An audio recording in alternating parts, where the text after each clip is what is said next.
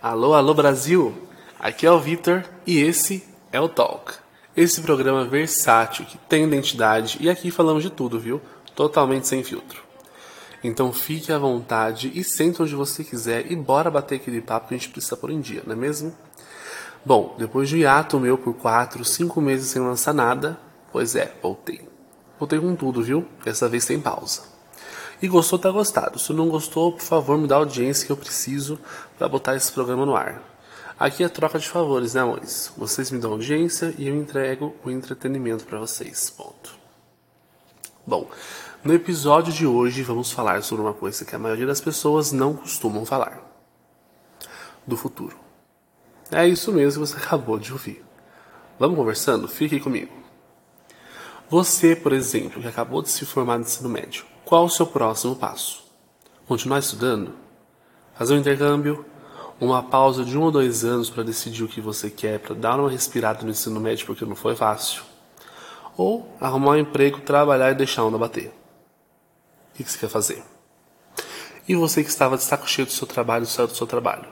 Vai ficar em casa, né? Vai dar um tempo para você também cuidar da saúde, porque é importante pôr as ideias no lugar nessa hora.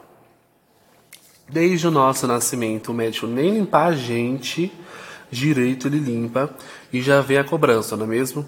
Meu filho, quando crescer, vai ser isso, aquilo, vai estudar na casa do cacete, vai fazer isso e por aí vai. As inúmeras ilusões dos nossos pais, não é mesmo? Mas não são todos os casos, viu? Claro, tem sempre aqueles heróis da pátria que diz: Meu filho, minha filha, no seu tempo, viu? Seja feliz. Quer vender arte na praia? Vende, mas seja feliz. A gente ama uma frase que infla o nosso ego, não é mesmo?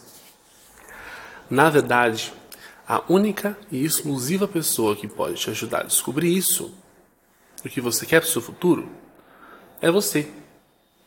E pensou errado quem falou que era psicólogo ou psiquiatra, viu? Essa aí deixa para outra conversa. Você não precisa se formar aos 22 anos, nem arrumar o tal emprego com tal cargo e salário X aos 23 e 25.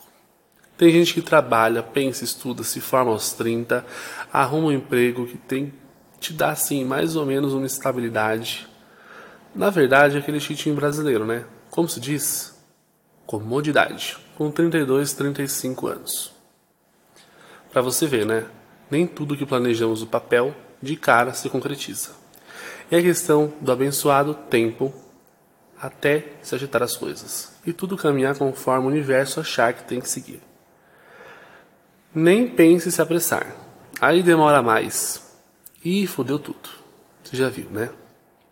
Relaxe e aproveite a rota com as aventuras da série da vida, altos e baixos e retas e curvas. É imperdível.